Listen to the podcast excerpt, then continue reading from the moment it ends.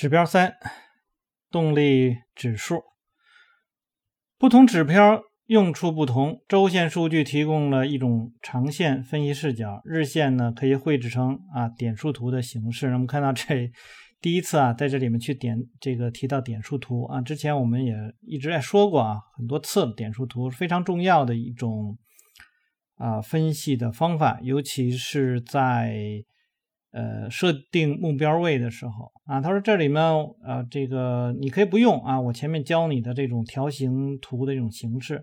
那另外，短期震荡呢，还可以用来分析啊交易目的等。每一种指标呢，都为我们洞察市场提供了多一种的参考。呃，他说我呢会经常会使用这些指标，因为呢，我认为这些指标重要的统计数据是技术分析的基础啊。大家这里面去注意一下，指标是。基础指标不是说啊，我们呃用来分，应该说怎么说呢？就是呃认为市场是呃符合我们的指标来去运动的，而它只是一个作为分析市场的这样的一个基础的东西，它只是一种状态啊。他说不过呢，呃，只要你跟踪日线，留意呢我教你的背离分析啊，那么然后再加上一些其他的长期的指标。用铜锣线呢，也可以进行啊长期的分析。那他说，呃，我们可以把啊铜锣线的两百平均数称为动力指数。哎，那么这个指标有几个好处，非常精确，一这个易于解释，那可以快速的算出。要测量市场的动力，实际上呢，就是在运用物理学中的牛顿定律啊，只是在进行股票交易的时候，我们说法改变了一下，就是。趋势会一直持续到它反转啊。那么换句话说呢，就是你要去忽略那些小的波动，然后呢，把精力呢集中在这个大的趋势上啊。这个就是动力指数可以帮助我们地方。但是啊，在做交易的时候，实际上难点也是怎么去忽略这些小波动，怎么能够把我们的精力集中在。大趋势上，实际上很多人的那个思维方式是错的，就是他要找的这个这个是是错的。那我会我会经常会看到很多人在去做，比如说，哎，他说做做趋势啊，我是一个趋势交易者，然后呢，他的那个分析判断呢都是特别特别小的那个价格的波动啊，都没有去看更大的一个级别。有的时候啊，市场当中啊一个阴线，然后就害怕的不得了，然后一个阳线就兴奋的不得了，就是这样。好，那么第一步呢，就是要收集市场最近两百个交易日的腾落线的数据啊。那么简单的办法就是从今天开始记录，四个星期以后你就完整的数据了。那么第二步呢，就是把这个两百天的正数、负数加在一起，得到总数以后，然后呢再去除以两百，就得到了当天的动力指数。那么在收集到两百天的数据，并计算出当天的数据以后呢，用啊下述方法呢，可以让该指标很容易更新。没必要每次把两百天的数据重新加在一起啊，那么和呢计算任何移动平均值一样啊，只要添加新一天的数据，并减去当天前啊这个第二百零一天的数据即可。下一个机械的步骤就是用这两天的差值，然后呢去除以两百，得到啊这个答案。那么将它加在前一天的动力指数上，你就得到了一个新的动力指数啊。当然，现在这个计算机软件实际上是非常快速的，就可以把它们呃记录下来了。因为现在很多的软件都有这个动力指数。那好，我印象啊，应该是敲 ADL 哈就能够出来啊。它这里呢有一个这个现实中如何完成计算的例子，那这个我们就不多说了，因为大家都能够获得。好。我们来看他怎么说的这个规则了。他说呢，第一啊，最重要的信号呢是动力指数符号的改变，那么是一直是负的，然后呢变成了正的啊，这是一个好的，就是利好利多的这样的一个信息。那如果从这个正变成负，那么就是一个这个熊市的信息。那么第二呢，这个指数在负区或者是正区停留的时间越久，那么它改变的时候的这个。性质就越会越越强。那么第三呢？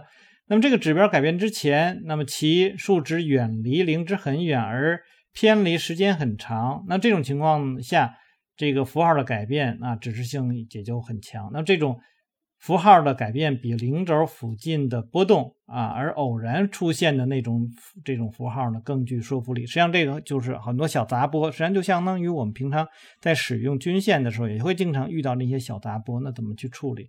那么哪些重要，哪些不重要？实际上，这个还更很多的，我觉得是一种主观的方式了。那么第四，如果动力指数长时间为正数，而且远离。零值一旦变成负值，那么也是一个很明显的熊市信号。第五呢，在所有牛市当中啊，这一指标总是先于啊这个指数见顶，呃，尽管牛市后期它仍会在正值徘徊，但它从高位下跌啊，已经发出了牛市结束的信号。那就是说，看呃大盘和呃这个指数是不是在同步创新高？如果不是在同步创新高的时候，那么就可能会有问题了啊。好，那么先来看一下八杠九八七年的下跌，像教科书一样啊。那动力指数呢，在八六年见顶，而道指呢又持续上涨了一年。虽然仅凭这个动力指数下跌呢，不足以做出卖出的决策，但是它能告诉你牛市已经进入到尾声，市场已经很危险。在八七年的前八个月，市场还沉浸在牛市的狂热中，这个指标已经疲软了。那么道指上涨几百点，而这个指标呢却止步不前。这实在是一个重要的预警。在十月十九日啊，黑色星期一之前，那么这个指数呢变成了负数，与当时大多数市场参与者的观点相反啊。这么这预示着大熊市的开始，而不是牛市的回调。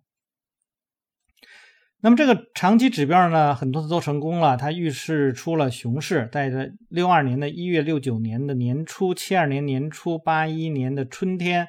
以及八四年的一月都给出了非常明显的卖出信号，用这个指标识别头部比它啊这个识别底部更准确。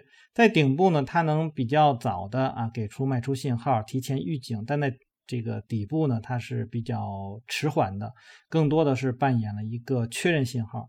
那只要你明白这一点，动力指数就可以在你做多的时候帮上大忙，也可以帮你驱。去区分哪些是昙花一现的反弹，哪些是真正的牛市。六一年的二月，六三年的春天，六七年的四月，七一年的一月，七五年年初，八二年八月和八五年一月啊，这都给出了比较强烈的买入信号。多年来呢，这个长期指标呢，成功的预示了许多重要的市场转折。如果呢，他把本章中啊这个提到的其他的长期指标结合到一起，那么。你要是这样去做，你就会有了非常强大的技术工具，那可以呢拨开迷雾，看清市场的真面目。好，那这一章应该不是叫这一章，这一个小节了。那我们就看到了，就他又把那个腾落线啊，又做了一个平均啊，而且平均的这个参数啊，实际上呢，这个也和我前面所提到的这个概念是一样的啊。这个什么概念？就是作者。啊，越来越多的在日线上去使用了五十天线、两百天线。那这里面主要提到的是一个两百天线的问题。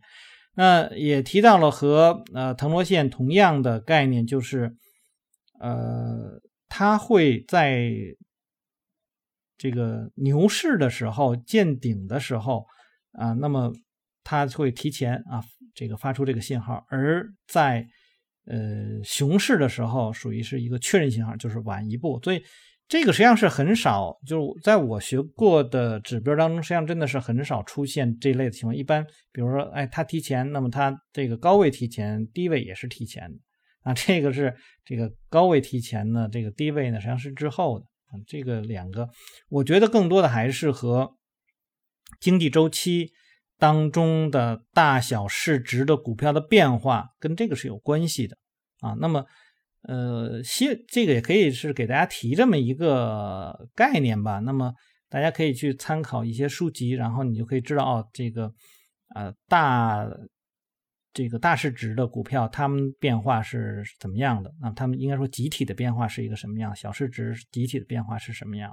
当然，我们也可以把这个腾落线，然后你可以就是。大中小市值的股票做一个区分啊，然后呢，对于他们不同的啊这些股票做这个腾挪线的这个这样，那么这就相当于把前面的东西做了一个细化啊，那么这个你也就能够更多的去看出哦市场的这种变化情况了啊。当然说，哎我我不会做那么复杂的，那就按照书上来也是可以的。好，那我们就先读到这儿啊。大家如果喜欢我读书的话，希望订阅、分享、按赞以及关注牧羊交易。那有什么要聊的，可以在下面留言。我们下次再见。